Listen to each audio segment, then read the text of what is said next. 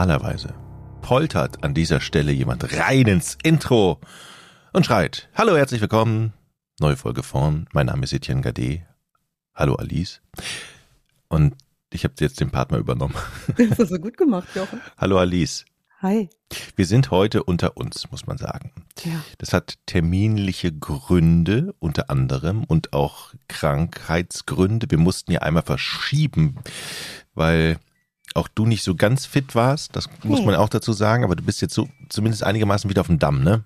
Ja, und ich habe mich gerade so gefreut, als ich unser wunderschönes Intro gehört habe und dachte, oh, zu spät gehört, aber so gefreut, als ich es gehört habe. Also erstmal vielen lieben Dank an alle unsere lieben Fornis, die jetzt gewartet haben. Mhm. Ihr hättet das nicht hören wollen, sage ich mal, wie ich mich so angehört habe. Jochen, du hast das Vergnügen gehabt zwischendurch.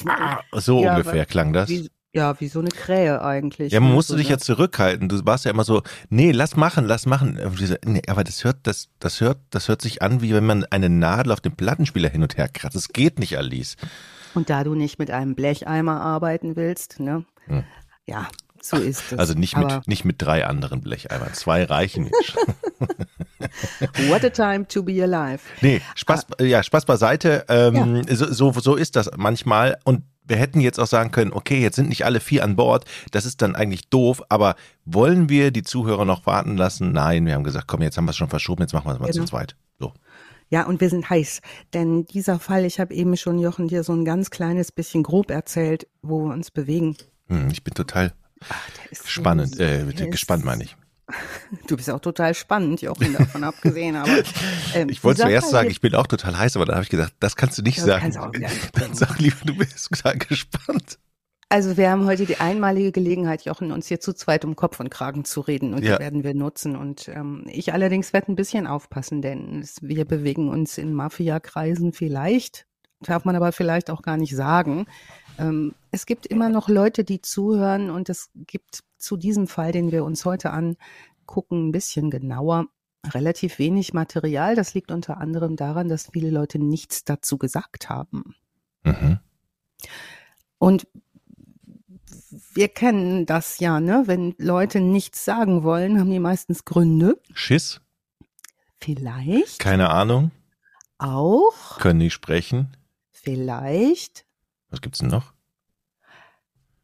justiziable Dinge, die vielleicht ah, okay, noch okay. im, Im schwebendes Verfahren, ne, nennt man das so. Mm, Ja, ja, das Oder kenne ich. beendetes Verfahren und einfach keine Lust, Neues zu kriegen. Mhm, okay, aus verstehe. vielleicht anderen Gründen. Wir, das alles ist Spekulation.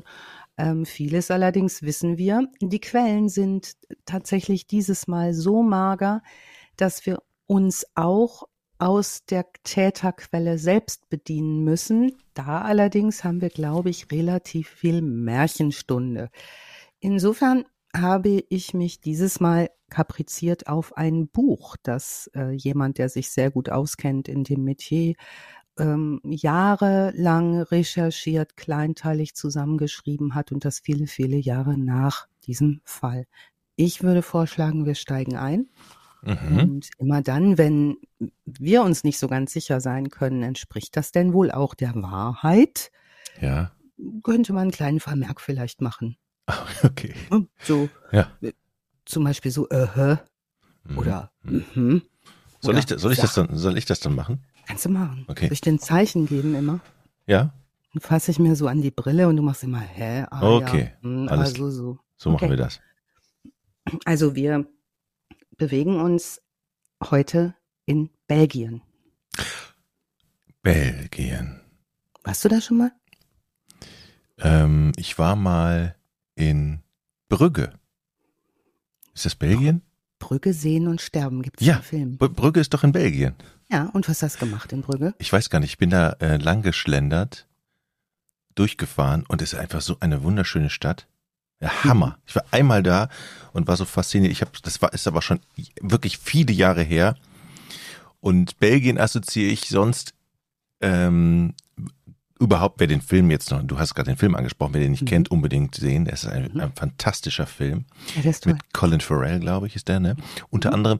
Und Belgien steht ja auch für Comiczeichner, ne? Mhm. Asterix, Sind die Schlümpfe nicht auch sogar aus Belgien? Ich bin mir nicht sicher. Da kriegen wir jetzt bestimmt ganz viele Mails. Ja, das können die doch aber machen. Das Ja. können doch all unsere Schlauen, die viel schlauer sind als wir, uns schreiben und sagen, jetzt passt mal auf mit dem Comic und so. Und da Lucky Luke ist da nicht auch, kommen die nicht auch aus Belgien?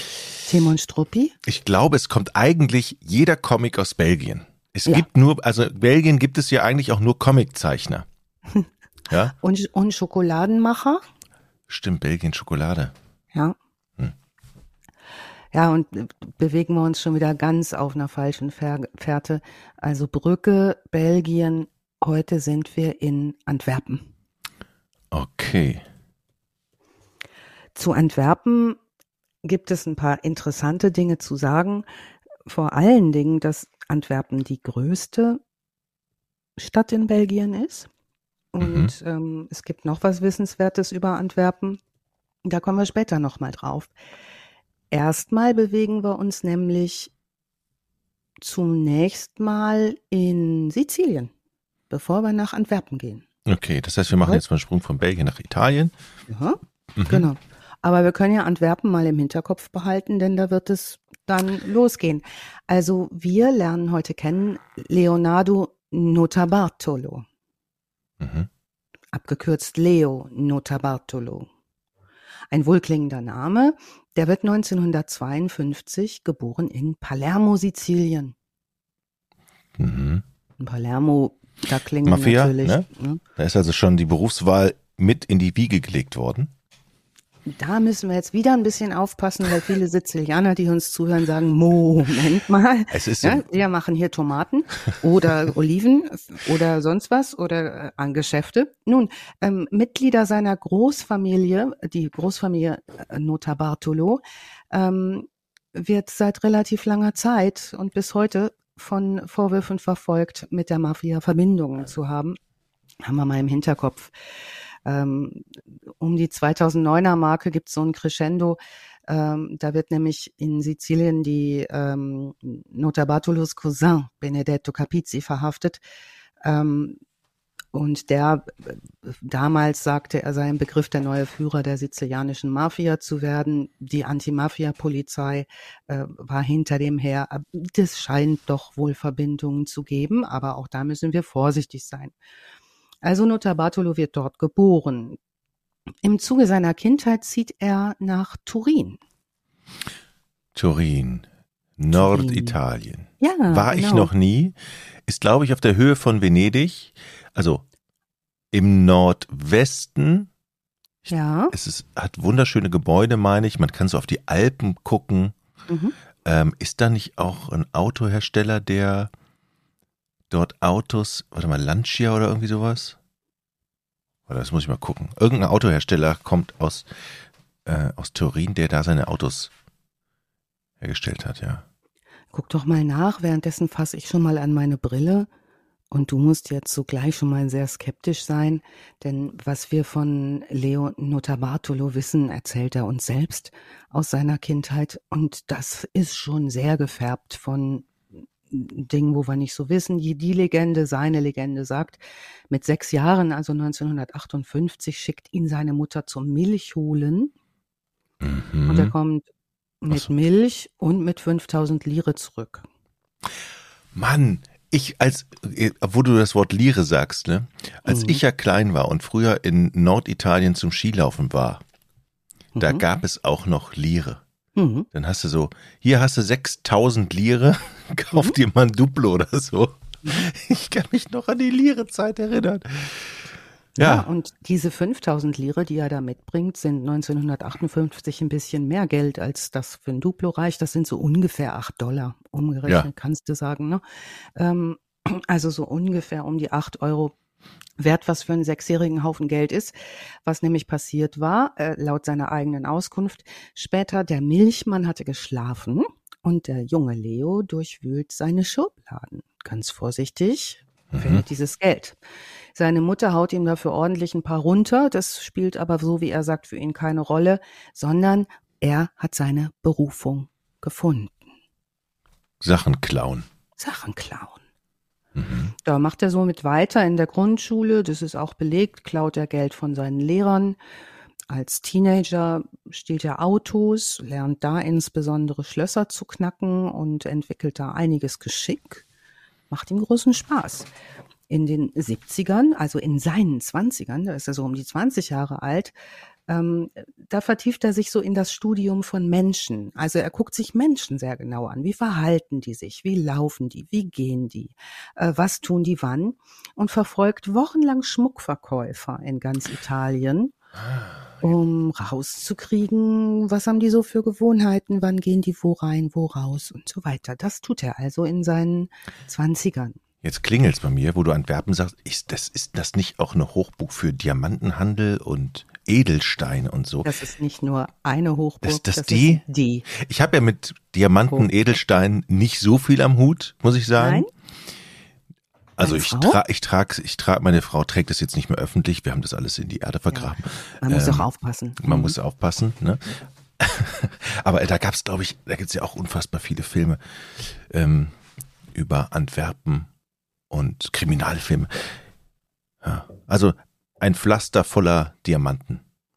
Aber wir sind ja noch gar nicht in der Werbung. Ich wollte dich nicht unterbrechen. Schnell Nein, wieder aber zurück. Du bist, so du bist ja unser Kommissar sowieso immer in solchen Sachen, wenn es um Diebstahl, Einbrüche und so weiter geht. Ja, ich fange gerade schon an zu kombinieren. Ja, was hat, was hat denn der Kerl eigentlich damit vor, wenn er sich darauf konzentriert, wie Menschen gehen, wie die sich verhalten, mhm. in Kombination mit seinem Hobby, Sachen zu klauen, Autos mhm. aufzubrechen. Mhm. Frage ich mich, ist das später für später für den beruflichen Werdegang eine gute Kombination? Ich vermute ja. Lass uns das mal glauben, denn in den 80er Jahren, so in seinen 30ern, beginnt er Teams von Dieben zusammenzustellen und zwar äh, jeder mit seiner eigenen Spezialität. Ja, das ist schon mal so eine äh, coole Idee, ne? zu sagen, ich mach's mal so, dass ich mehrere Leute habe und jeder kann was Besonderes. Einer kann besonders gut Schlösser, mhm. einer ist vielleicht besonders geschickt so im digitalen Bereich. Ein anderer wiederum kann wahnsinnig gut aufpassen. Der nächste hat vielleicht ein technisches Geschick in Sachen Werkzeugherstellung. Einer kann fahren. Einer kann fahren. Ja? Haben wir schon auf die Fresse hauen? Oder es müssen alle können. Einen geben. Muss, ja. einer muss doch immer der Brutale sein. Okay. Ja, ähm, das mit dem auf die Fresse hauen, danke für das Stichwort, Jochen. Ähm, das ist tatsächlich was, wo er, glaube ich, insgesamt nicht so sehr viel Lust drauf hat. Und ähm, er und seine, ich nenne sie mal Kompagnons und sein Team, hört sich ja immer sehr ähm, weg von Kriminellem an, schließen sich zusammen unter anderem mit der Maßgabe, nicht unbedingt jemanden zu Schaden kommen zu lassen, auch nicht unbedingt gewalttätig zu werden. Ähm, nun, wir sind in den 80er Jahren bis zum Jahr 2000 hat nach ein, ein, eigenen Angaben äh, Leo Notarbartolo Dutzende von großen Raubüberfällen durchgeführt mit eben seiner Gang. Dabei geht's ihm irgendwann gar nicht mehr nur ums Geld. Er sagt selbst, er stiehlt, weil er geboren ist, ein Dieb zu sein. Er erinnert sich noch an jedes Detail seines ersten Raubüberfalls. Und er und seine Leute haben auch so eine Art Ehrenkodex. Also dieser Ehrenkodex heißt nicht nur, nicht unbedingt Menschen zu Schaden kommen zu lassen mm, oder Dinge stark kaputt zu machen, sondern auch großen Spaß zu haben. Ähm, jetzt also, kann man das alles irgendwie ein bisschen witzig finden. Wir haben, haben, wir haben es immer noch mit Verbrechern zu tun. Das dürfen wir jetzt auf dem Weg. Ja, ja, ja, das ist ja immer so, ne? Ach ja? Mensch, die sind aber charmant. Die sind ja. ja die netten, die guten, die guten Bankräuber. Wir halten fest, Leonardo Bartolo, Nota Bartolo und seine Leute sind bis zum Jahr 2000 professionalisiert. Mhm. Also da könnte man sagen, von 1952 bis 2000 schlanke 48 Jahre Ausbildung. In so einem Metier, da könnte man meinen, da kann was. Jetzt haben wir das Jahr 2000 und er zieht nach Antwerpen in Belgien. Was hast du in den Jahren 2000 so bis 2003 wird sich jetzt das nächstens abspielen? Also lass mich mal überlegen. Vom Gymnasium geflogen bin ich 1997. Okay. Dann habe ich mal ein Jahr mal Selbstfindung gehabt, danach eine Lehre als Energieelektroniker Fachrichtung Betriebstechnik. Danach habe ich wissen die ange wenigsten. das, wisst, das weiß niemand, das ist jetzt ein, ein Geheimnis, Ja. das ich hier lüfte. Und dann bin ich, dann habe ich mein Abi gemacht, Mhm. angefangen Elektrotechnik zu studieren, abgebrochen, Sozialwissenschaften studiert, abgebrochen Mhm. und dann zu den Medien gegangen. Und dann habe ich, glaube ich, ein Praktikum in der Zeit bei Radio Wuppertal und danach bei Radio im Kreis Neuss News 89.4 gehabt, gemacht. Und dann dort war ich so toll. Ja. Ein Radiovolontariat bei dem wunderschönen Lokalradio im Kreis Neuss auf der anderen Rheinseite gegenüber von Düsseldorf, der Kreis Nüss, ne? Das ist ja auch die Hochburg des äh, Schützenfestes, ne? Verstehe. Konnte ich nie was mit anfangen mit dem Schützenfest, aber das sage ich jetzt nicht heimlich. Aber ich musste darüber berichten. Ich habe das immer gehasst. Äh, Das war so meine Zeit. Haben wir noch Zeit oder? Nee. Wir haben Zeit. Ja, und dann, also, Also- da, das war wirklich so die Zeit, wo ich in die Medien gegangen bin, was Vernünftiges gemacht habe. Was mit Medien? Was mit Medien. Genau. Bist du drauf kleben geblieben? Bist Jochen? drauf kleben geblieben. Ja. Das hast du gut gemacht. Also, ich habe kurz überlegt, was habe ich 2000 bis 2003 gemacht? Ich habe, das hört sich jetzt aber wirklich doof an, aber die Kurzzusammenfassung ist, ich habe versucht, schwanger zu werden Okay. und gearbeitet und gefeiert. Ja. Mm, Ja. Auch, ein, auch Also- eine Beschäftigung. Ähm, gut, genug von uns. Also äh, lass uns ein bisschen über Antwerpen sprechen. Mhm. Ne? Das ist jetzt ja Leo äh, Notarbartolo zieht da ja jetzt hin anscheinend. Also Antwerpen in Belgien ist tatsächlich der weltgrößte Handelsplatz für die für Diamanten zu diesem Zeitpunkt. Also analog könntest du sagen, analog wie die New Yorker Börse der weltweite Handelsplatz für Aktien ist, ist Antwerpen der weltweite Handelsplatz für Diamanten. Ähm, also wenn du mal ein paar Zahlen willst, ne? Ja, das, da hätte ich jetzt beide nachgefragt. Ich wollte gerade schon Ja. äh, eine sehr bekannte Suchmaschine im Internet bemühen. Lass ich Mhm. dann. Ja. Also es gibt ein ähm, Diamantenviertel in Antwerpen, das Ja. komplett sich nur mit diesem Thema verschrieben hat und das seit Jahrhunderten. Wer das nachgucken möchte, wir verlinken natürlich wie immer ganz, ganz viel Zeug dazu in den Shownotes. Ähm, also 35.000 Diamantenhändler arbeiten dort in diesem Diamantenviertel. Auch Handwerker des Fachs sind dort angesiedelt, also Diamantenschneider, Diamantenschleifer, alles rund um diese, dieses Metier Diamanten, Handel und Juwelenhandel. In der Zeit fest in der Hand jüdischer und indischer Kaufleute und Diamantenhändler. Mhm. Also, um mal ein paar Zahlen zu nennen. Fast 35.000 Händler dort vor Ort. Zu dem Zeitpunkt werden 80 Prozent aller Edelsteine von dort aus in alle Kontinente der Welt verkauft. Mm, Das ist zu dem Zeitpunkt 80 Prozent. Heute sind es 60 Prozent aller Rohdiamanten.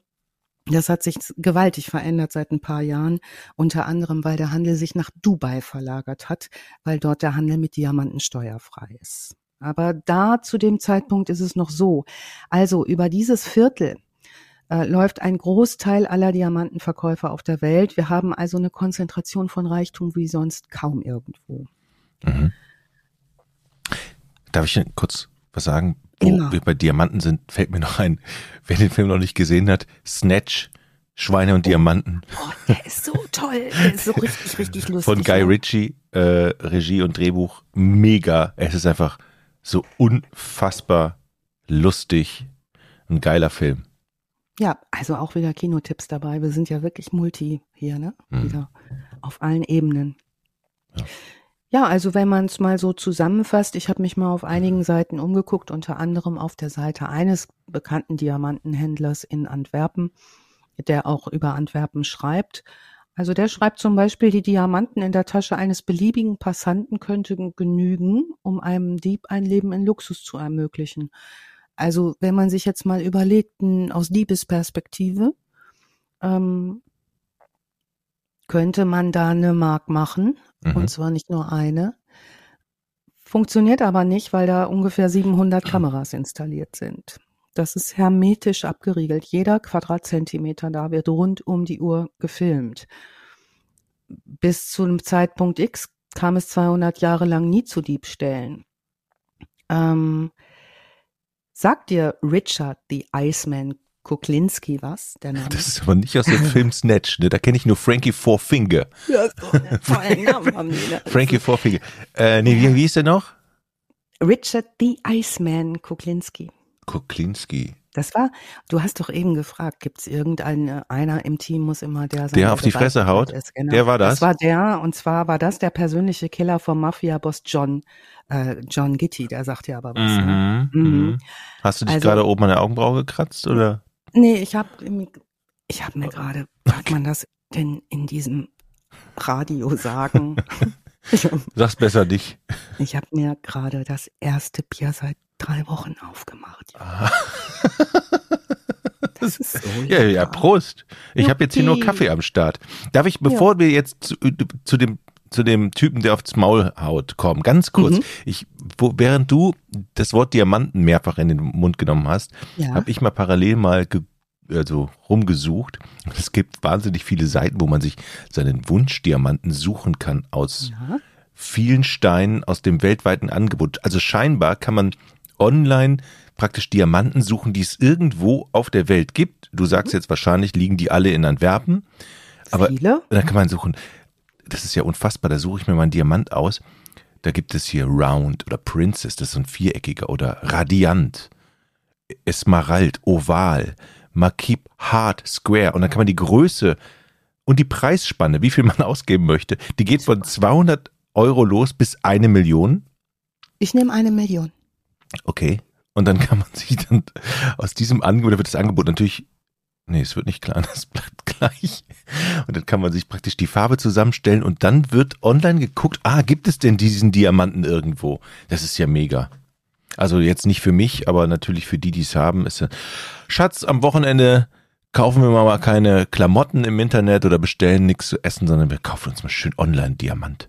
Und die versteckt ihr in eurem neuen Reddach. Die findet keiner. Ja, wie stecken die da oben ins Holz oder ins Red rein? Genau. Müsst ihr nur aufpassen, dass ihr keine Elster habt. Aber dich als, darf ich dich als Frau fragen? Ja, Ein Diamant. Ein, Vertreterin der Frau in diesem Podcast. ein Diamant. Ja. Würdest du gerne auch so einen Diamanten haben am Ring oder es gibt dir ein Diamant, würdest du sagen, ja, das ist Ja. schon was Schönes. Ich weiß jetzt nicht, was bei mir schiefgelaufen ist. Ähm, Okay. Also wäre ich, ich, meine Eltern erzählen immer, wärst ein Junge geworden, hätten wir dich Axel genannt. Bisschen Glück vielleicht auch Mhm. gehabt, aber mit Namen müssen wir ja vorsichtig sein. Wir haben da schon diverse blöde Scherze gemacht. Also Ich habe es mir schon bei Michael, für, bei allen Michaels Ja. verscherzt. An dieser Stelle noch sorry dafür.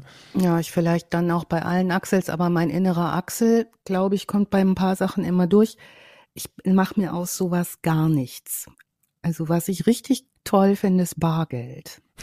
Okay. Insofern fände ich, also ich bin wirklich so ein bares Typ, ne? Wenn die irgendwann mal auf digital umstellen, dann weine ich. Weil ich finde, Das Ganz heißt, toll. du hast dann so, tschak, tschak, tschak, so kleine, äh, wie heißt das denn, Bündel?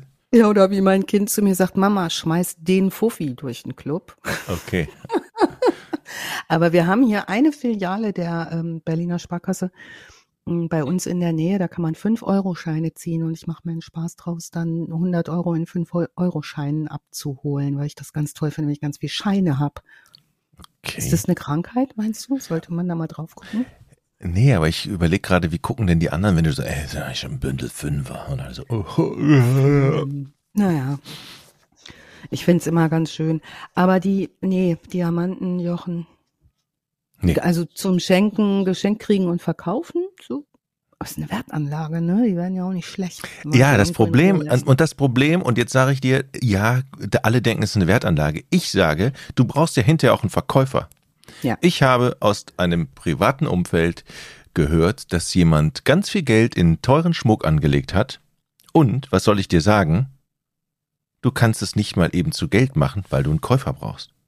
Also der Wertverfall von diesem Zeug ist eigentlich, ist eigentlich ein individuelles Ding, was du dir in, in den Schrank legst, aber nicht, um mal daraus wieder Geld zu machen, glaube ich. Ich lasse mich gerne von dem Gegenteil überzeugen. Wir gucken mal, wie es weitergeht. Ähm, also wir reden natürlich immer noch eigentlich die ganze Zeit über, äh, über den Leo, der irgendwann mal nach Antwerpen jetzt zieht in den 2000ern. Mm, sind aber eben über Richard the Iceman Kuklinski gestolpert, den persönlichen Killer von, äh, von ähm, John, dem Mafia-Boss. Also der sollte damals mal einen Raub dort planen mhm. im Antwerpener Diamantenviertel und hat sich das alles genau angeguckt da in diesem Antwerpener Diamantenviertel. Das sind übrigens drei Straßenzüge, die hermetisch abgeriegelt ja, sind. Ja, ich wollte doch sagen, so ja. viel, wenn da so viel Klunker ist, dann da ja. muss doch da, da ist doch, das ist doch Fort Knox. Die haben, das ist wirklich Fort Knox und die haben auch da eine eigene Polizeistation. Dann haben die solche Poller, die hochfahren. Da kommt, ne, kann überhaupt keiner durchfahren. So, also das ist schon ordentlich. Was jedenfalls Richard the Iceman Kuklinski dann seinem Chef sagte, ähm, ähm, das könnte man vergessen. Und ich zitiere jetzt, das ist natürlich nicht meine Wortwahl. Er sagte seinen Kumpel später, das Viertel ist so dicht wie der Arsch einer Nonne. Und er würde davon absehen wollen, das überfallen zu wollen und auszurauben. Also, und da haben wir es schon mit einem Profi zu tun. Ne? Schönes Beispiel, ja, schöner Vergleich. Ja, fand ich auch sehr ähm, äh, plastisch. Nun, das Ant Antwerp World Diamond Center, mit dem werden wir es zu tun bekommen, AWDC abgekürzt, hat einen Handelswert von täglich 50.000 Karat. Wir sprechen von 200 Millionen Dollar, die täglich, täglich okay täglich dort unterwegs sind. Das ist voll überwacht an jeder Ecke. Es gibt, wie gesagt, ein Polizeirevier. Es gibt eine Überwachungsstation dieser drei Straßen, diese Metallpoller. Die Straßen sind alle geschlossen. Es ist perfekt abgesichert seit 200 Jahren. Ach komm, irgend so ein Trickbetrüger kommt da rein und macht einen richtig coolen Trick und dann erbeutet Keiner den. kommt da rein. Dieses Diamond Center, von dem wir sprechen, das wiederum ähm, ist wirklich sehr, sehr, sehr berühmt, weil es ähm, 250 Büros zur Verfügung stellt. Ähm, die, das ist so das größte Handelszentrum dort in diesem ähm, Diamantenviertel, ist perfekt abgesichert zu der Zeit.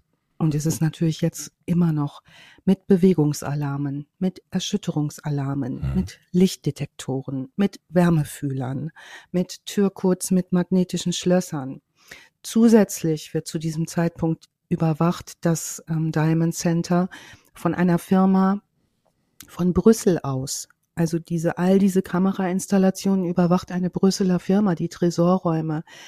Es ist, wie du genau schon, wie du sagst, Fort Knox in diesem Diamond Center haben Händler teils auch eigene Safes in ihren Büros für ihre Waren, aber aus Versicherungsgründen möchten viele die Lagerung der Ware im großen Tresor des ähm, Diamond Centers.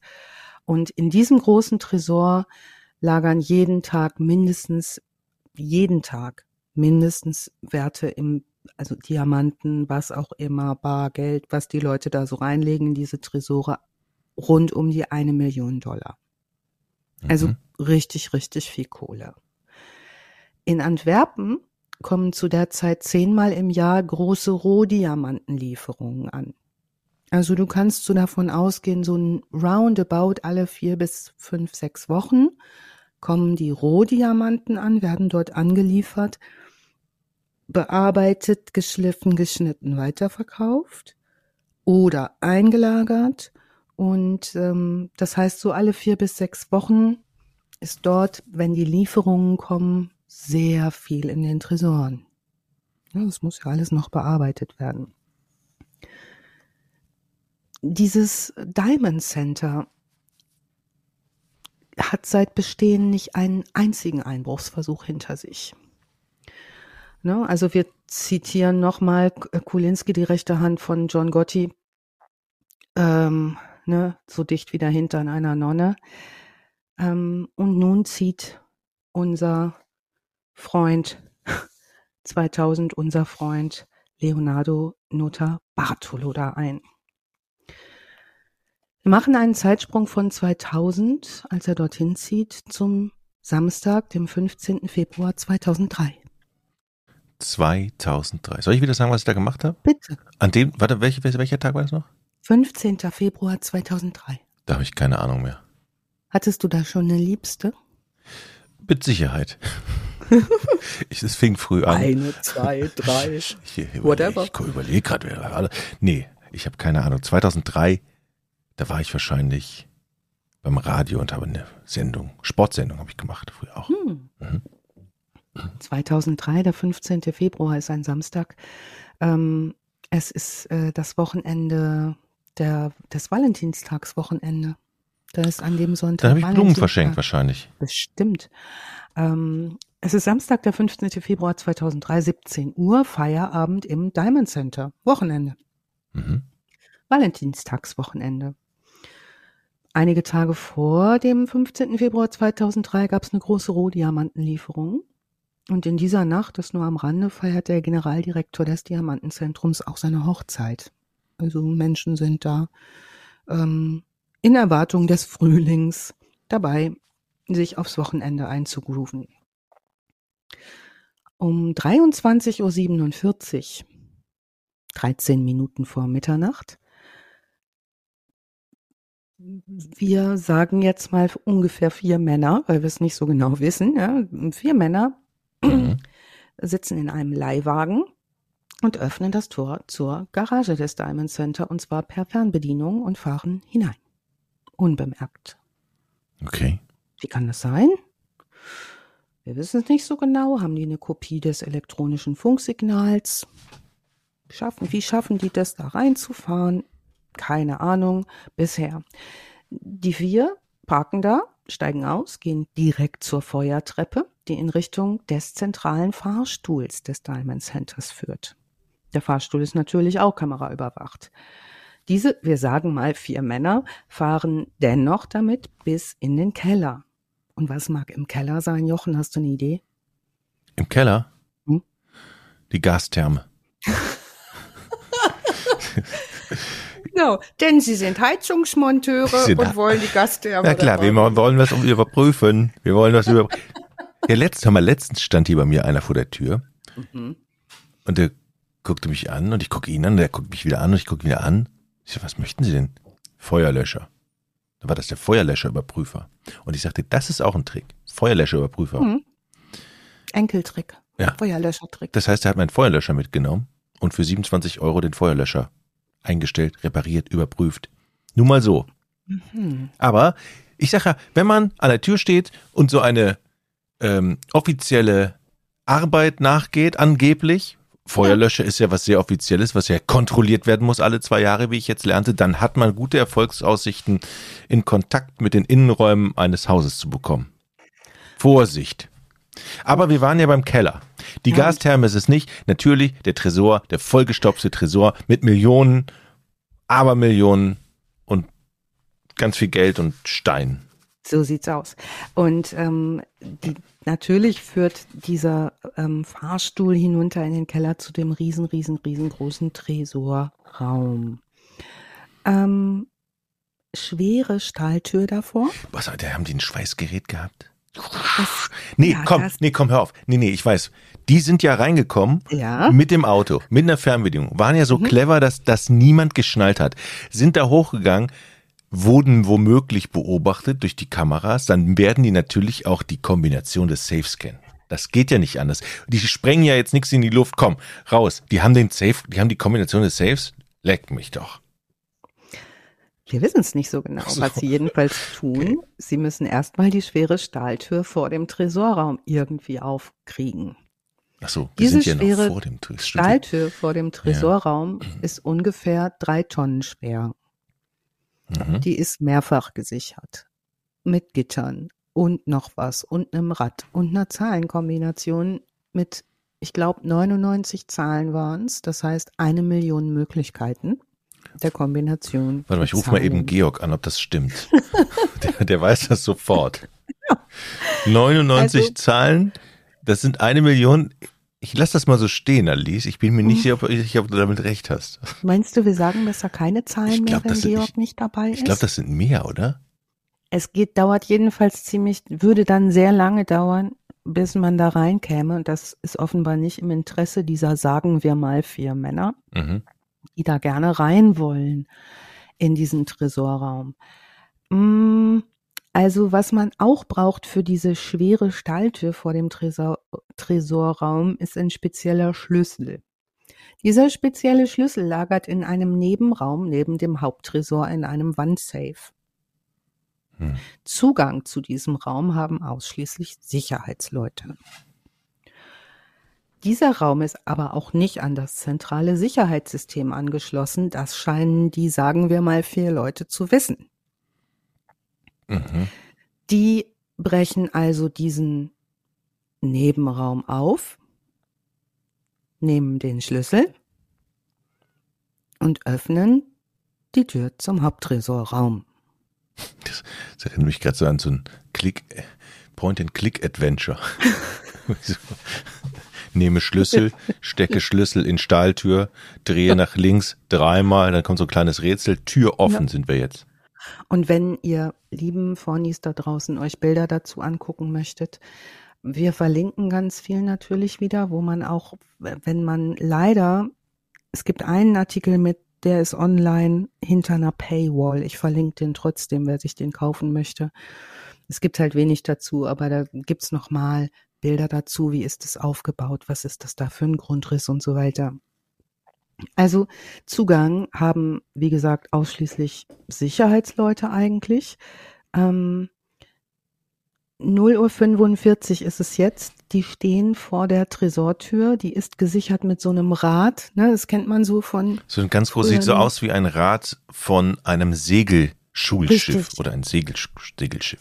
Genau, ne? Magnetschlüssel und sechs große Schrauben. Zum Öffnen ist dieser Code nötig, 100 Millionen verschiedene Kombinationsmöglichkeiten. Und das sagt Obacht Paul de Voss, der einigermaßen später verblüffte Safe-Spezialist des Diamond Center. Die haben nämlich einen eigenen Safe-Spezialisten, der baut die Dinger. Und er sagt, dass dieser Code ist nur dem Sicherheitspersonal bekannt. Es ist unmöglich, durch Drehen und Raten zu knacken, aber die Diebe knacken den. Es ist ein Uhr. Sie betreten den Tresorraum. Kameras zeichnen auf, wie sie nach und nach alle Sicherheitsmittel abstellen. Ach komm. Erschütterungsmelder, Bewegungsmelder, Lichtsensoren, Hitzefühler, Schallsensoren. Das machen sie mit verschiedenen Mitteln, die sich jeweils für die De Detektoren eignen. Zum Beispiel mit Sprühschaum bei den Schalldetektoren, da sprühen die so einen Schaum rein. Die schmieren auf die Hitzefühler, schmieren die Vaseline. Ist das schon verfilmt worden, dieser Fall? Ja, die haben versucht, den zu verfilmen und jetzt Verschwörungstheoretikerin, die ich hier und da ja auch mal bin, ähm, glaube ich, gab es einen Grund, dass das nicht verfilmt wurde. Okay. Ah, alles klar, okay. Aber wir dürfen hier drüber reden, ohne dass wir Angst haben, ja? ja, klar. Okay. Aber die machen zum Beispiel dann, also Vaseline scheint ja dann irgendwie Hitze abzublocken. So, das schmieren die auf die Hitzefühler. Die kleben Klebeband über die Lichtsensoren ähm, und die knacken auch die Schließfächer auf, dann als sie drin sind. Also dafür brauchst du ja auch noch wahrscheinlich einen Schlüssel oder eine Kombination. Ja, das machen die eher oldschool. Okay. ähm, aber sehr raffiniert. Also jedes Schließfach, und das sind 190 Stück, sagt die eine Quelle, die andere Quelle sagt 189 Stück. Ich sag mal 190 Stück. Mhm. Jedes Schließfach hat ein eigenes Erschütterungstool. Also wo sofort ein Alarm gesendet wird Das heißt, wenn ich Kollegen. dran schlüssel und dann ran rappel und das nicht sofort aufschließe, macht es. wenn du so den Gerhard Schröder machst am Zaun, ich will okay, hier rein. Ich will hier rein. Ja. Dann, äh, Oder an der Brüssel. Theke. Ich muss so. Äh, nein, weiß ich natürlich nicht. Nimm mal ein Bier, sonst streike ich hier. Ja. Also dafür nutzen die vier ein spezielles Werkzeug, das sie dabei haben. Und dieses Werkzeug, das hat offenbar jemand gebaut. Das ist wie so eine Art Metallschiene, kannst du dir vorstellen, so eine einfach so eine Metallschiene, äh, die mit einer Schraube in so Korkenzieherform verbunden ist. ähm, damit kann das Schloss aufgeschlossen werden des Schließfachs. Ich dachte jetzt, die reißen das Schließfach raus. Dachten oder, wir, ne? Nix da. Oder die holen so mit äh, Luftdruck irgendwie ins Schloss Wabms und machen so einen kleinen Knall oder nee, die drehen nee. einfach den Schlüssel quasi um. Oder das Schloss genau. um, ja. Also diese, was passiert ist, diese Metallschiene, die die dabei haben, die hat am einen Ende wie so eine Art Kuhfuß, nennt man das, glaube ich, so eine Brechstange, ne? Mhm. Mhm. Ähm, und diesen Kuhfußenden, dieses Kuhfußendending, das brauchen sie dann zum vollständigen Aufmachen des Schließfachs. Ähm, und das ermöglicht ihnen jetzt, also mit Hilfe von diesem Ding sie, das sie da dabei haben, ne, ähm, ermöglicht denen den Erschütterungsmelder zu verarschen. Weil erstmal, damit das Schloss so aufgemacht wird, als wird es ganz normal aufgeschlossen und der Erschütterungsmelder denkt, das schließt ja einer ganz normal auf, ich melde hier gar nichts. Und mhm. dann setzen die den Kuhfuß an und ähm, reißen das Schließfach auf. Das ist eine sehr zeitintensive Technik, können wir uns vorstellen. Bei 190 Stück, ja. Mhm. Und sie machen 109 von 190 Schließfächern auf diese Art und Weise auf. Das ist etwa die Hälfte der dort vorhandenen Schließfächer. Jetzt müsste Georg später nochmal nachrechnen. Das macht bei zwei Minuten pro Schließfach höchstens schlanke dreieinhalb Stunden. Und später Ermittler werden sagen, genauso viel Zeit haben sie gebraucht, und zwar in der Zeit von 1.40 Uhr bis 5 Uhr morgens. Und keiner kommt da vorbei, merkt das. Okay. Ja. Inhalt der Schließfächer, Goldbarren, Bargeld, massenhaft Juwelen und Diamanten, inklusive der ihren Wert und ihre Echtheit bescheinigenden entsprechenden Zertifikate. Ohne diese sind diese Diamanten relativ na, wertlos würde ich nicht sagen, aber man muss halt immer diese Zertifikate haben und den Herkunftsort, ne? Vielleicht trifft es auch diesen Punkt, wo du sagst, deshalb ist es irgendwie gar nicht günstig, so einen Schmuck zu haben, wenn ich da nicht irgendwelche Zertifikate dafür habe oder Expertisen. Ja, aber du musst es ja dann später auch noch verkaufen. Das heißt, genau. dann weiß ja jeder, alles klar, das lag doch in meinem mhm. Tresor oder in den, es ist ja nicht so, dass wir hier von Bananen sprechen, ja. sondern das sind ja Diamanten, einzelne Stücke, Unikate, die kriegst du ja gar nicht verkauft. Und ich dachte, einschmelzen kannst du ja auch, auch nicht, ne? Nicht so gut. Ähm, dennoch ist das ein hoher Wert, teilweise natürlich auch in Rohdiamanten und Hehlerware, ne? Also wenn ich Ach, okay, das Rohdiamanten waren auch dabei. Ne? Also eine, jede Menge Zeug. Ähm, ein Diamantenhändler sagt später aus, nur sein Fach, allein sein Fach sei auch mit einer Million Dollar Bargeld gefüllt gewesen. Es gibt auch einen Haufen Bargeld. Aktien, Papiere liegen da drin, alles Mögliche.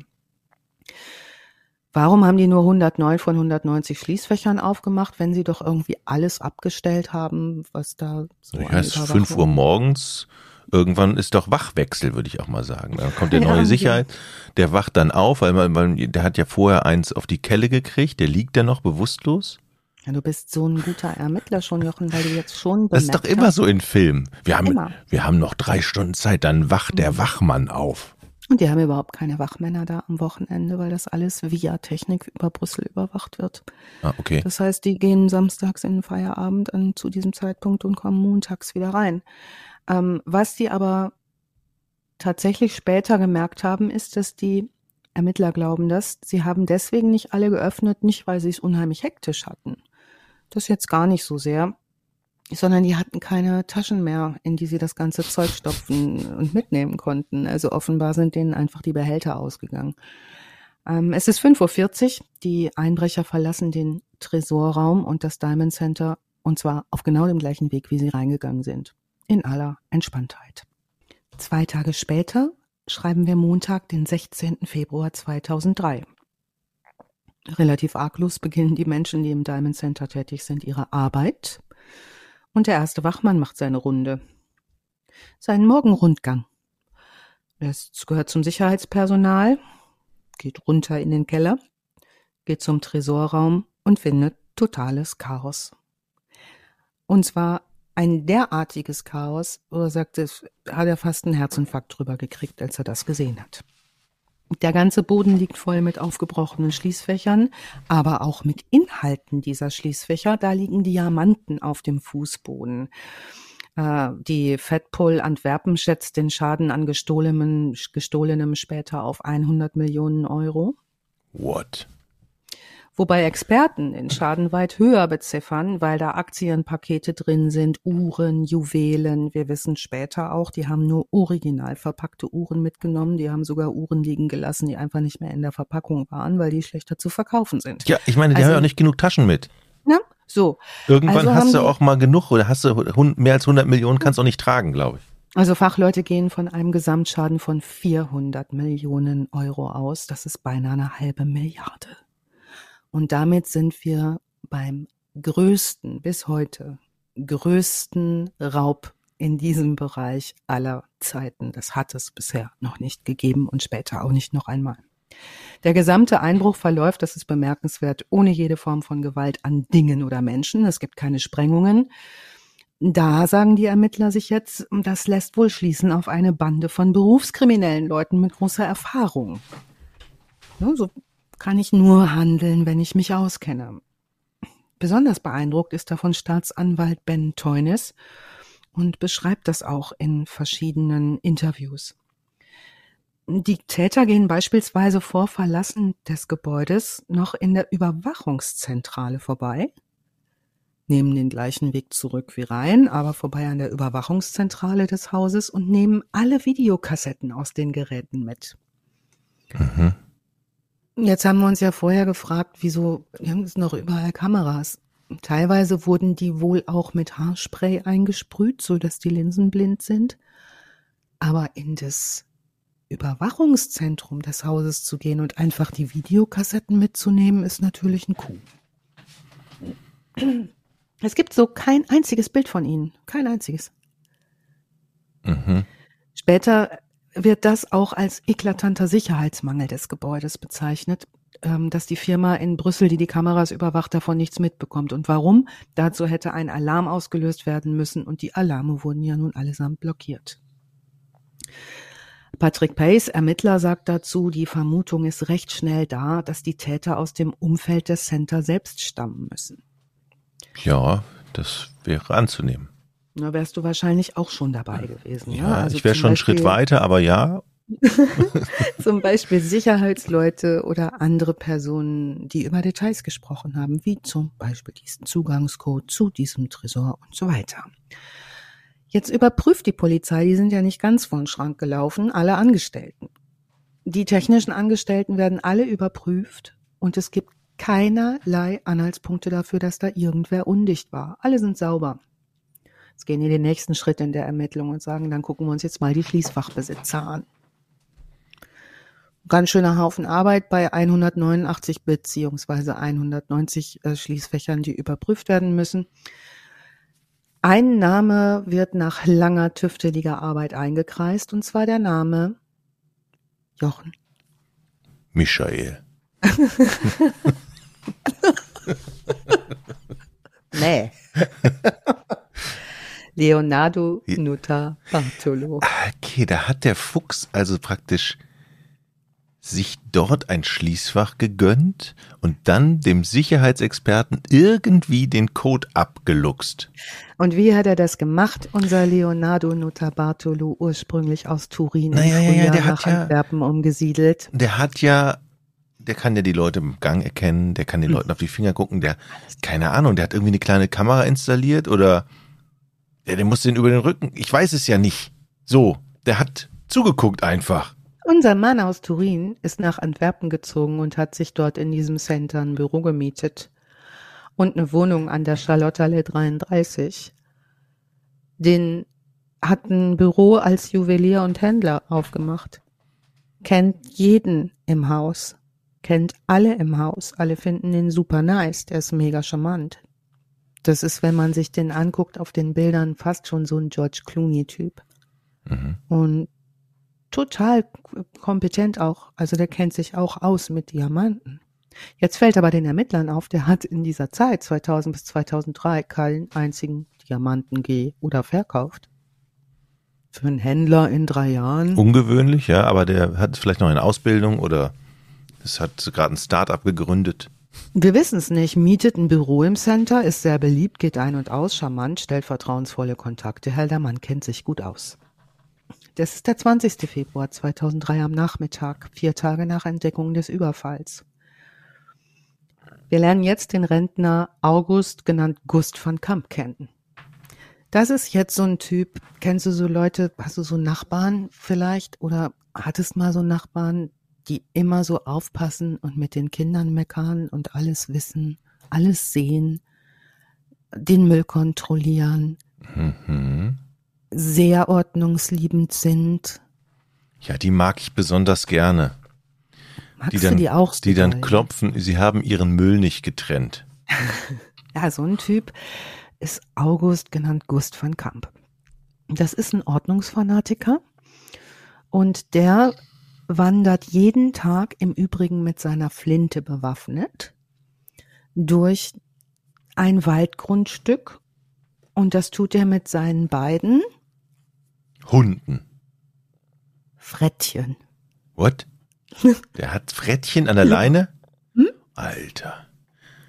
Das ist, Kenn, kennst du dich mit Frettchen aus? ja, Frettchen ist ja eine Unterart von einem Iltis. Sind sehr putzig. Äh, aber ja, und die haben. Oh, komm, jetzt hau ich einmal raus. Ich weiß, dass die keinen Blinddarm haben. Das sind Was? Fleischfresser, die haben keinen Blinddarm. Frag mich nicht warum, habe ich mal irgendwo aufgeschnappt. Frettchen haben keinen Blinddarm. Was wir hier alles lernen. Also Wofür- unser Ja. Ordnungsfanatiker Gust von Kamp hat ein Frettchen-Hobby und wandert nun jeden Tag mit seinen beiden Frettchen Bewaffnet? bewaffnet, um für Ordnung zu sorgen. So, aber so, jetzt stehst, steht der Typ vor dir. Du machst irgendwas, dann sagt er, ich lass gleich meine Frettchen los. Ja, mit den Frettchen macht er andere Sachen. Oh Gott, das hätte ich so nicht sagen sollen. Mit den Frettchen, ähm, nee. Also der wandert durch das Waldstück seines Grundbesitzes in Antwerpen. Das ist übrigens so in der Nähe des Flughafens von Antwerp Antwerpen. Der mag halt Frettchen total gerne. Der ist 59, pensionierter belgischer Lebensmittelhändler und äh, seine Frettchen heißen übrigens Mickey und Minnie. Ach. Der lässt sich auch später eher lang und breit interviewen. Megatyp, also wenn man mit ihm ein Interview erwischt, irgendwo auf YouTube unterhaltsam entertaining. Der findet das total super, wenn er seine Frettchen, das macht er gerne, in so Löcher im Wald schickt. Weil er das so lustig findet, wenn dann am anderen Ende von dem Loch, wenn da vorne das Frettchen reingeht, hinten Kaninchen rausrennt in Panik. Mhm. Jetzt wissen wir ja dank deiner Informationslage, dass diese Frettchen vielleicht die Kaninchen auch gerne, obwohl sie selber keinen Blinddarm haben, verspeisen. Ich weiß nicht, ob Frettchen auf Hasen stehen. Ich dachte immer, die essen Hühner, aber ich lasse mich da eines Besseren belehren. Ich frage Naja. mich nur, wie kriegt man Frettchen dazu, an die Leine, sich an die Leine anleihen, also anleihen zu lassen und dann, wenn du die loslässt durch diesen Bau, müssen die auch wieder zurückkommen. Du musst die ja dressieren. Das heißt, der Typ muss ja Frettchen dress, Dressur kö- können. Vielleicht. Ich meine, und wie scheiße sieht das denn aus, wenn ein Typ mit Frettchen an der Leine durch die Gegend geht? Ich glaube, das ist dem egal. Aber jedenfalls an dem Tag latscht auch. er da mit Mickey und Minnie seinen beiden Frettchen durch den Wald und hat Spaß. Und normalerweise findet er halt, wie wir wissen, Kaninchen. Oder er findet irgendwas, was irgendwelche spielenden Kinder da und sorgt für Ordnung und so. Ich, ich sag dir eins, und der Hm? knallt die Kaninchen einfach ab, weil er Bock drauf hat. Deshalb hat Meinst er natürlich du? die Flinte. Das ist so einer, wir schicken mal Frettchen in, ins Bauloch, Hm? ins, oder wie heißt er, ja, ins Loch und dann mit angelegter Flinte gucken wir, wo der Hase mal raushüpft. Und da knallen wir dem mal schön eine Ladung Schrot in die Löffel. So einer ist das. Normalerweise findet er halt Kaninchen, ich, er findet das gut. Jetzt findet er was anderes. Und zwar findet er Mülltüten, Jochen. Er findet Mülltüten. Mhm. Ach, lass mich raten, da sind Diamanten drin? Mhm. In den Mülltüten sind Diamanten auf so kleinen Tabletts. Nee. Mhm. Der guckt weiter nach. Ne? Normalerweise, der ist wahrscheinlich schon so drauf, dass er sagt, oh, was hier wieder los? Und so hat jemand seinen Müll hingeschmissen, aber jetzt ist er ein bisschen fasziniert. Die Diamanten kommen nicht da rein, die kommen hier rein, wenn sie die wegschmeißen. Da haben wir extra einen Diamantenmülleimer. So, und jetzt kommt noch mehr, was zu trennen wäre, Jochen. Und mit dem Bild möchte ich gerne weitermachen, denn er findet auch Bargeld und zwar Rupien. Rupien, okay. Ja. Rupien ist indisch, ne? Ja. Scheinen die ja nicht so drauf gestanden zu haben. Er findet Aktienpapiere, er findet Kreditbriefe, er findet Echtheitszertifikate und er findet zerstörte Videokassetten. Aber Videokassetten kannst du ja nicht wirklich zerstören, die musst du ja zer äh, nicht zerbrennen, sondern du musst ja verbrennen. Das bedeutet, er hat Beweis, wie heißt das denn? Er hat Beweismaterial gefunden, genau, was du ihn auch wiederherstellen könntest, theoretisch. Und jetzt kommt der Clou. Haben sie nicht. Jedenfalls scheint er jetzt äh, unser Rentner August Gust van Kamp mit seinen Frettchen Mickey und Minnie so weit clever zu sein, dass er sagt, ich glaube, ich fummel da mal selber nicht mehr lange dran rum und überlege, wie trenne ich jetzt den Müll, Diamanten in die Diamantentonne, mhm. ne? Rupien in die Rupientonne. So macht er nicht, sondern er denkt sich, ich rufe mal die Polizei. Okay. Würden wir dasselbe tun, wenn wir Diamanten und Bargeld finden, Alice? Ah, oh, Jochen, das ist die Gewissensfrage. Das ist doch immer die Frage, die man sich stellt. Man geht durch ja. den Wald und findet irgendwas, eine Tüte, man muss mal äh, austreten und dann sieht man irgendein Behälter und da ist Geld und Schmuck drin. Doch, ich würde, ich glaube, ich glaube, der Gang zur Polizei ist immer der richtige. Ja, glaube ich, auch zu heiß. Ja. Ne? Also so. Mh. Die Spusi-Spurensicherung, die belgische, ich weiß nicht, ob die da auch Spusi heißen, untersuchen sofort den äh, Ort ähm, da ist viel zu sehen und viel zu suchen. Und die finden unter anderem auch Salami-Brotreste und zwei leere Weinflaschen. Die finden auch italienischen Käse und italienischen Wein, also ausschließlich italienische Lebensmittel und das kommt denen komisch vor. Mhm. Die finden auch den Kassenzettel des Ladens, aus dem diese Lebensmittel stammen, fein säuberlich aufgelistet mit Uhrzeit, wann kassiert wurde. Interessanterweise ist dieser Laden um die Ecke von Neo Bartolos Wohnung und zwar gekauft am Vortag des Raubes um 13.16 Uhr. Weißt du, das ist so, ich habe jetzt bis eben höchsten Respekt vor diesen ja. Bankräubern, Bösewichten, wo man sagt, ja. so, erst haben die clever gemacht, mhm. die sind ganz schön schlau. Jetzt erzählst du mir die Geschichte, der bröckelt gerade die ganze Cleverness in mir zusammen, die sind eigentlich doch ganz schön doof. Ich fand total stark vor allen Dingen den Salami-Brotteil. ja. Also furcht. Das ist doch kein Ausflug, Jungs, wo ihr eure Stulle wegschmeißt. Nun, der Ladenbesitzer hat Videoaufnahmen, ne? Es ist ja nun mal im Diamantenviertel sehr gut Video überwacht und da auf dem Kassenzettel 1316 steht, können die mal schön dahin latschen und sagen, zeig uns doch mal bitte, wer da diese Sachen gekauft hat. Und die Polizei rechnet damit, dass sie jetzt, weil sie den ja schon eingekreist haben, unseren lieben Leonardo, Leonardo auf dem Band sehen. Sehen die aber nicht. Da sind zwei andere Männer drauf. Und zwar erstens Fernando Finotto, Italiener. Interpol-Abgleich ist sofort ein Treffer. Wie heißt er noch? Fernando? Fernando Finotto. Fernando Finotto. Interpol-Abgleichtreffer. Zweitens Pietro Tavano. Ebenfalls ein Treffer beim Abgleich mit Interpol. Beide bekannte Diebe nachgesagt wird ihnen die Verbindung zur Verbrecherbande Scuolo de Torino, die Turiner Schule. Die Turiner Schule? Das ist die Bande, die gegründet wurde, die bekannt ist für ihre sehr gelungenen okay. Raubzüge. Genannt die Turiner Schule. Diese Turiner Schule, wir sprachen zu Anfang davon, von den Leuten, die Leonardo um sich schart, die sieht sich als Könige der Diebe. Mit Spezialität Einbrüche, Ehrenkodex, Gewaltfreiheit, Spaß an der Sache, Kick durch den perfekten Einbruch. Später sagt ihr Anwalt Walter Dahmen, also der Anwalt des Leonardo, das hatte was von Oceans 11. Ja, habe ich auch eh ganz am Anfang dran gedacht, jeder kann irgendwas unterschiedlich gut. Das ist so eine Truppe, die sich lange Zeit vorher trifft und alles genau durchgeht und bespricht, bis wohin legen wir das abgegessene Salamibrot und sollen wir den Kassenzettel auch damit in die Tüte legen. Aber vorher alles minutiös geplant. Ja. Du, du gehst da um 13 Sekunden hast du Zeit, um diese Tür zu kommen. Dann kommt das Lichtsignal, dann musst du Eisspray draufpacken, dann gehst ja. du weiter. Ja, Ocean's Eleven, großartiger Film. Also großartig, ne? Auch die, selbst die, es war echt mal auch ein Film, wo ich die Folgesendung, also die Folgefilme auch toll fand, ne? Wo ich irgendwie dachte, ja, mehr davon, ne? Lustige Leute. Und das ist auch so ein Film, was eigenes. den kann man auch zehnmal wieder an, zehnmal gucken. Das macht Total. immer wieder Spaß.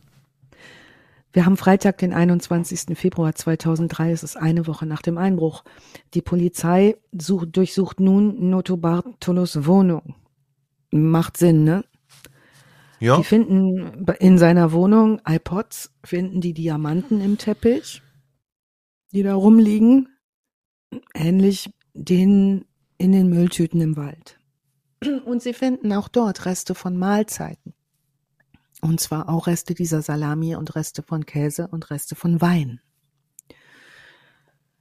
Bietet sich an, zu der Zeit schon 2003 mal das durch die DNA-Analyse zu jagen. Und diese DNA-Analyse ergibt Spuren von sieben verschiedenen Personen. Vier Personen können identifiziert werden.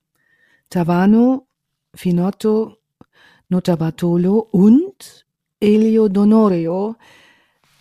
Er selbst beschreibt sich später als Computerhacker und Selfknacker. mhm. Wir haben Samstag, den 22. Februar. Haftbefehl wird vom Gericht erteilt. Die vier sind längst über alle Berge. Das Ganze ist acht Tage her. Das ist ein großzügiges, großzügiges Zeitfenster für eine Flucht. Die internationale Fahndung wird ausgeschrieben. Parallel zu dieser Fahndung entwickeln nun die Ermittler Theorien zur Planung. Das Ganze beginnt offenbar, finden Sie raus, im Februar 2001, als eines von 250 Büros im Center angemietet wird. Und zwar macht unser Hauptdarsteller Nota Bartolo ein Büro, einen Laden auf namens Damoros Preziosi. Ähm, sie stellen fest, dass er offenbar alle relevanten Orte im Center mit so einer Art Pen-Kamera gefilmt hat. Also er wäre natürlich aufgefallen, wenn er da mit, mit einem Videorekorder, das wir, ne, wir schreiben Jahr 2003, beziehungsweise das Jahr 2000, 2001, Du weißt, wie die Videorekorder, die Kameras damals aussahen, ne? die musste man sich auf Schulter wuchten. Mhm. Ne, da gab es nicht die kleine Kamera, aber offenbar hat eine Pen-Kamera benutzt, also so James Bond-mäßig. Ähm, und hat alles durchfotografiert. Türen, Schlösser, Kameras, Tiefgarage, Tresor. Vermutlich, denken die Ermittler, hat er auch das Sicherheitspersonal bei der Eingabe des Zahlencodes gefilmt, als er in sein, an sein Schließfach wollte oder fotografiert. Zu Beginn, so stellen sie fest während der Ermittlungen, als er eingezogen ist, hat er dem Vermieter ganz charmant den Grundriss des gesamten Gebäudes aus dem Kreuz geleiert. Und zwar aus, aus unter dem Vorwand, er braucht vielleicht später mal geeignetere Räume und wird sich gerne den Grundriss ansehen, was noch so geht in diesem Center. Nun, Plan und Bilder zusammen, da kommen die Ermittler nun auch drauf helfen, das alles ganz genau auszuklügeln. In der Zwischenzeit sind die meisten Beteiligten in der Zeit nach Norditalien geflohen. Man vermutet in dem Mietwagen, den sie beim Einbruch benutzt haben. Alle tauchen unter, bis auf Nutter Bartolo, der die Sache zu einem sauberen Ende bringen möchte. Und zwar hat er sich überlegt, er kommt einfach zurück mit diesem Mietwagen, gibt den Mietwagen zurück und lockt sich nochmal ein mit seiner Sicherheitskarte in dem Center, damit er überhaupt nicht in Verdacht gerät. Ne? Weil natürlich alle damit rechnen, ein Dieb wird sich nicht nochmal irgendwie da mit seiner Karte einloggen. Aber ist das nicht so, dass das die, dass die Polizei immer sagt, die Täter kommen zum Tatort wieder zurück und das ja, in dem Fall ja. habe ich zumindest im Fernsehen immer, der Täter kommt immer noch mal zum Tatort zurück. Ja, Nota Bartolo kommt vier Tage nach, danach wieder nach Antwerpen, um den Mietwagen zurückzugeben und wird dort festgenommen ähm, und in Untersuchungshaft genommen. 2004 beginnt der Prozess und die Staatsanwaltschaft hofft in, in seiner Befragung, in der Befragung auf sein Geständnis. Die hoffen darauf, dass er die Namen der Mittäter angibt. Der sagt von Anfang an, er hat damit nichts zu tun und verweigert die Aussage. So kommt es zu einem Urteil, nämlich Höchststrafe fünf Jahre für schweren Raub und fünf Jahre zusätzlich, weil das Gericht davon ausgeht, er sei der Kopf der Bande. In dem gemeinsamen Strafverfahren werden verurteilt Elio Donorio zu fünf Jahren Haft und 5000 Euro Geldstrafe, Pietro Tavano fünf Jahre Haft und 5000 Euro Geldstrafe. Die beiden waren allerdings im Prozess nicht anwesend.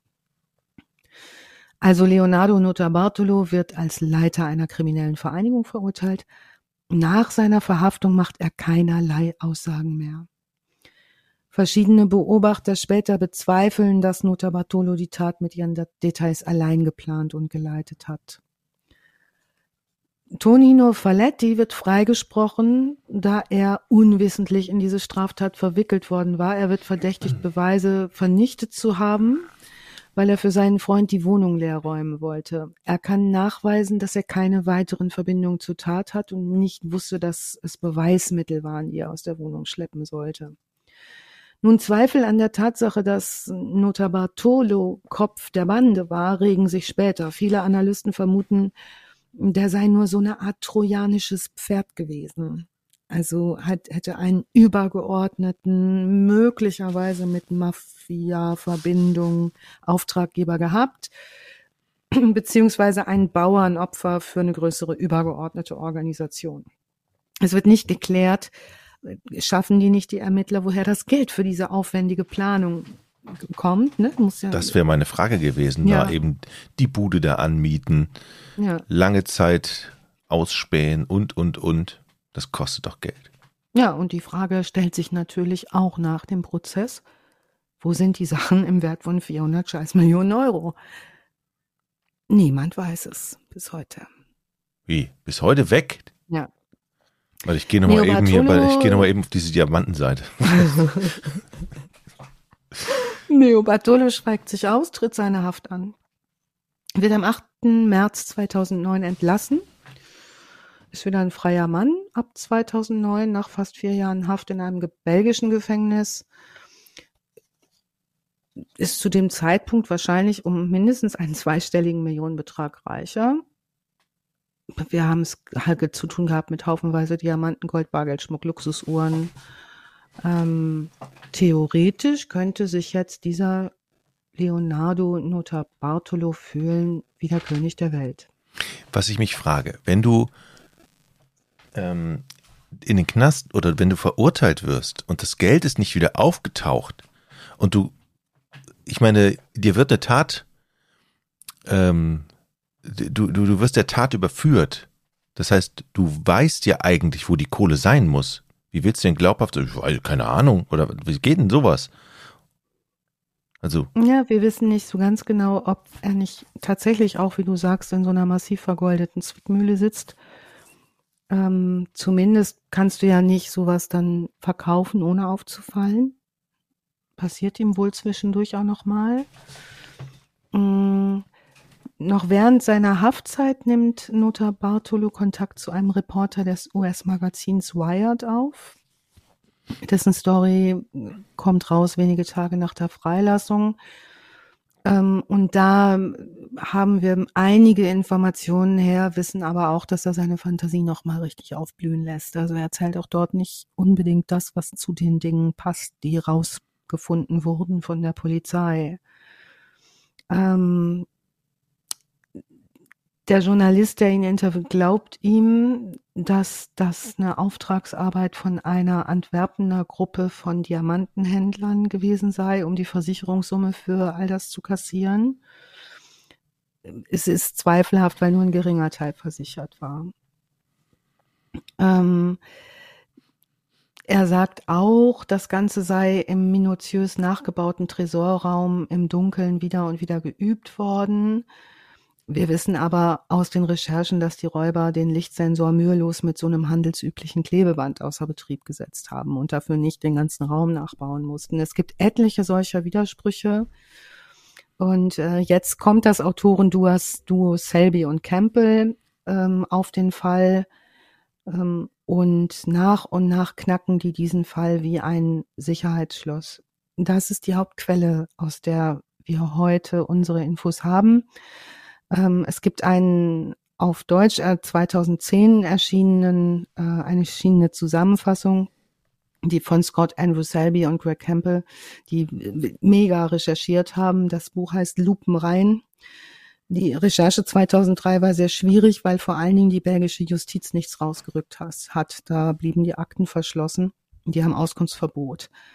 Ähm, Scott Andrew Selby und Greg Campbell hatten das Glück, dass mit ihnen gesprochen wurde, haben aber auch eine weltweite Puzzlearbeit äh, zusammengetragen mit ganz, ganz viel Aufwand und mit auch sich widersprechenden Aussagen. Also wer sich dafür interessiert, ich verlinke das Buch ist zu bekommen auch noch, verlinke das in den Show Notes. Vor allen Dingen dachte Notar Bartolo nach seinen, nachdem er ähm, außer Haft entlassen war, und jetzt komme ich zu deiner Frage, ist das verfilmt worden? Natürlich hat er erstmal ein ordentliches Informationshonorar kassiert von, von den Journalisten, aber vor allem auch einen Hollywood-Deal mit dem Filmemacher J.J. Abrams. Sagt er dir was? Ja ja, ne, Lost, Star Trek und so. Mhm. Ähm, dieser Film ist nie realisiert worden. Und wir wissen nicht ganz genau, woran das, woran das liegt. Ähm, Nota Bartolo ging dann ab 2009 wieder seinem Beruf nach als Juwelier. Ähm, am 12. März 2010 haben wir noch mal was gehört. Da klagte er in einem Interview mit La Stampa darüber, wie schlecht ihn die Mitverurteilten behandelt hätten, wie schlecht die Welt an sich sei. Ähm, allerdings denken wir, die wir die Geschichte lesen, der Stundenlohn, der irgendwo auf ihn wartet, in, um in handlichen Portionen ausgegeben werden zu können, wie es die Hamburger Morgenpost darüber schrieb, dürfte all das wieder wegmachen. Ja, ähm, Fakt ist, du kannst nicht zweimal fürs gleiche Verbrechen verurteilt werden. Ne? Hm. Also passieren kann ihm nichts mehr. Also ich kann mir ja vorstellen, dass dieser Typ auch, also dass man da so eine Leidenschaft entwickelt und dass man so eine, ein, ja, dass man wie so beim Marathon irgendwelche Botenstoffe im Körper ausschüttet. Ich stelle mir das da vor, du gehst da rein mit vier Leuten. Du weißt, du darfst eigentlich keinen Fehler machen, sonst hast du hier gleich Alarm und dann kommen alle. Ja. ja, wenn ich hoffentlich, die anderen müssen ja auch denken, hoffentlich hat mein Kumpel auch das richtige, die, die richtige Sicherheitsnummer oder die richtige Schlossnummer. Ja. Das muss ja alles ineinander greifen. Ich möchte nicht wissen, mit was für einer Anspannung du da reingehst. Und ich glaube schon, das kann dir schon voll den Kick geben, so, ne? Ja. Als als, ich nenne es mal Panzerknacker oder keine Ahnung irgendwie.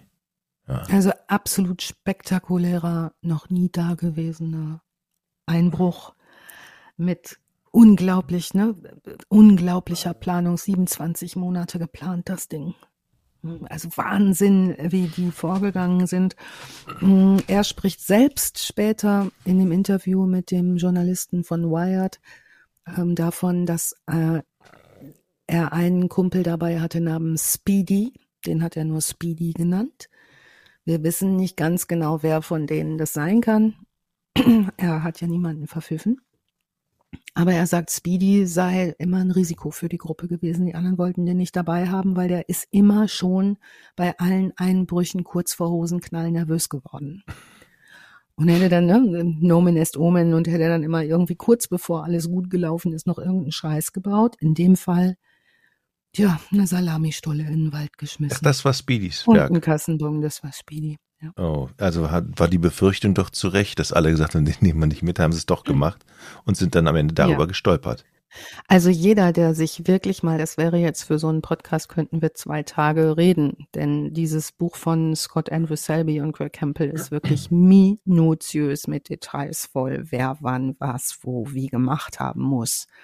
Ne, die kommen da der Wahrheit sehr nah anscheinend. Lupen rein, zwei Jahre Planung, ein Hochsicherheitstresor, Diamanten im Wert von 500 Millionen Euro. Das ist ein tolles Buch. Ich habe das super gern gelesen. Mir war gleichzeitig klar, das schaffen wir nie in anderthalb Stunden oder in einer Stunde und elf Minuten oder wie auch Aber immer. Aber was für ein ja. Fall, was für ein ja. spektakulärer, wahnsinniger Fall. Ähm, ja, der muss doch nochmal verfilmt werden in irgendeiner Form. Das, das wäre schön, ne? Ja, sowas, sowas ist doch eine, ja, ist doch eine Geschichte. Ne? Zum, Wann kam denn Oceans 11 raus? Weißt boah, das ist schon lange her. Warte, das google ich mal. War das die Marke rum? War das nicht 2006 oder 2007? Warte, ich guck mal. Oceans 11, warte. Wer Eddie hier, der würde es sofort. 2001 sogar. Siehst du. Hm. Oceans Noch 12 dann davor. 2004, dann Oceans 13 2007. Ob die den gesehen haben, bevor sie den Überfall gemacht haben? Angestellt. Das kriegen wir, Jungs, das kriegen wir doch auch hin, ne? Die waren, waren in der Genau. Videothek, haben sich Oceans 11 angeguckt. Jungs, jetzt weiß ich, was wir machen. Wir gehen mal nach Antwerpen, da mieten wir uns 27 Jahre, äh, Monate in eine Bude Mhm. und dann tüfteln wir da schön. Ja, aber der Speedy kommt nicht mit. Doch, den Speedy brauchen wir, der ist so klein, der muss durch die Schächte. Speedy. Aber der wird so nervös. Ja. Der Speedy baut immer nur der Scheiße. Speedy baut. Scheiße. Ach Mensch, geil. Ja, aber Ja. süß noch mit dem Picknick, ne? Wichtig war noch meine Salamistulle. Das Ja, hat mir Die haben, Freude bereitet. ne, die haben dann gesagt, boah, scheiße, jetzt waren wir hier acht Stunden im Tresor und haben den Korkenzieher da raus und das war die Scheißschlepperei von den Diamanten und der Kohle. Mhm. Ich brauche jetzt mal ein Stück Käse und ein Stück Rotwein. Wir kommen aus Italien. Wir brauchen jetzt mal hier schöne Lunchzeit. die legen halt auch noch mal Wert auf Ja. gutes Essen. Hier hast du ein Deckchen, da setzen wir uns immer schön drauf. Wer hat Ja. die Gläser mit? Ja. Haben die noch ein bisschen gefuttert und das war's dann mit der DNA. Sehr schön. Also mh, ich bin gespannt, ob wir noch mal was hören. Von in den Jungs? Zukunft. Oder persö vom wir persönlich oder? Bartolo meinst du über oder weiß ich nicht. Also ich sag's mal so, wenn mir jetzt jemand einen Diamanten in den Briefkasten schmeißt, wehren tue ich mich jetzt nicht. Okay. Ich schick dir einen. Alice, Danke, wunder, Verlass. äh, wunderbarer Fall. Ähm, mega. Geile Geschichte. Ich glaube, ich muss mir das Buch, Buch mal reinziehen. Ich schick's dir. Und ähm, alle Infos dazu nochmal in den Show Notes. Ne? Mhm. Ja. Ich würde sagen, besten Dank. Und bis Ach, zum nächsten Mal, oder? Vergnügen, Herr Jochen. Und beim nächsten Mal mit Sicherheit wieder in voller Besetzung, nehme ich mal an. So. Da freuen wir uns schon drauf. Und alle lieben Fornis nochmal vielen, vielen Dank für eure Geduld. Uns kann man auch unterstützen. Ach ja, wir haben ja eine Steady-Seite. Steady.hq slash vorn, glaube ich, ist es. Verbrechen ohne richtigen Namen. Und da bekommt man die Folgen werbefrei. Ja, wir haben ja ab und zu mal eine Unterstützung. Ja, Firmen, die uns unter die Arme greifen, wie ihr bemerkt habt. Und bei Steady machen wir die werbefrei. Und da kann man auch sagen, hey, das, was Alice hier zaubert, das finden wir so geil. Das gibt eine Unterstützung von uns in Form von Diamanten. Da sind schon ganz schön viele nette Ja, Menschen. da sind super viele nette Menschen. Ja, und das ist eine schöne Gemeinschaft. Also kommt doch dazu. Wenn Genau. ihr da noch nicht dabei seid, das lohnt sich. Und wir haben ja auch gerade angefangen, mal zu dem einen oder anderen Fall, zu deiner Recherche ein bisschen so zu erzählen.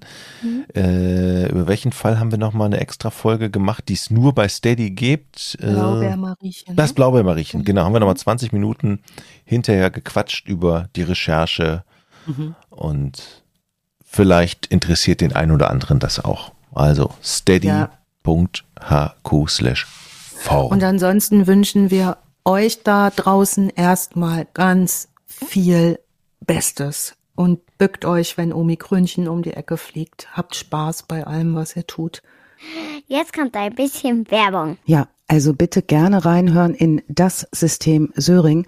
Das ist eine True Crime Podcast Serie ähm, von den Argon Lab Leuten. Das ist ein Berliner Podcast Label, gehören zum Argon Verlag und haben zu dem Fall Söring ab dem 22.02.22 für euch eine sehr, sehr spannende Serie. Mhm.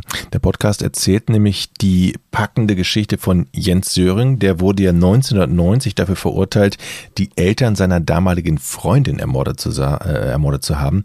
Er saß über 30 Jahre in US-Gefängnissen. Der wurde inzwischen auf Bewährung entlassen, versucht aber immer noch die Öffentlichkeit von seiner Version der Ereignisse zu überzeugen. Und das Bild, das über den Fall bisher in der Öffentlichkeit besteht, ist ein bisschen unvollständig, muss man sagen. Ne? Ja, und ähm, so ganz viel wollen wir gar nicht vorher verraten, ne, was da passiert, außer gerne Mhm. mal reinhören. Genau, Das hören- wird sich lohnen. Einfach mal reinhören, falls ihr neuen spannenden Hörstoff sucht. And I said to him, Well, did you kill Derek and Nancy Haysom? And he said, Well, you know the answer to that. And I said, Well, did you kill him? And he went, Yeah, I did. Ein zu Recht verurteilter Doppelmörder oder einer der größten Justizirrtümer unserer Zeit. Der Fall Jens Söring beschäftigt die Öffentlichkeit bis heute. Söring manipuliert, wenn er nicht gegen die Fakten ankommt. Dann manipuliert er, indem er den Fokus von den Fakten wegschiebt und sich vollends darauf konzentriert, dass diese Person, die da öffentlich gegen ihn was sagt, diskreditiert wird. Das System Söring. Ab Ende Februar 2022 überall, wo es Podcasts gibt.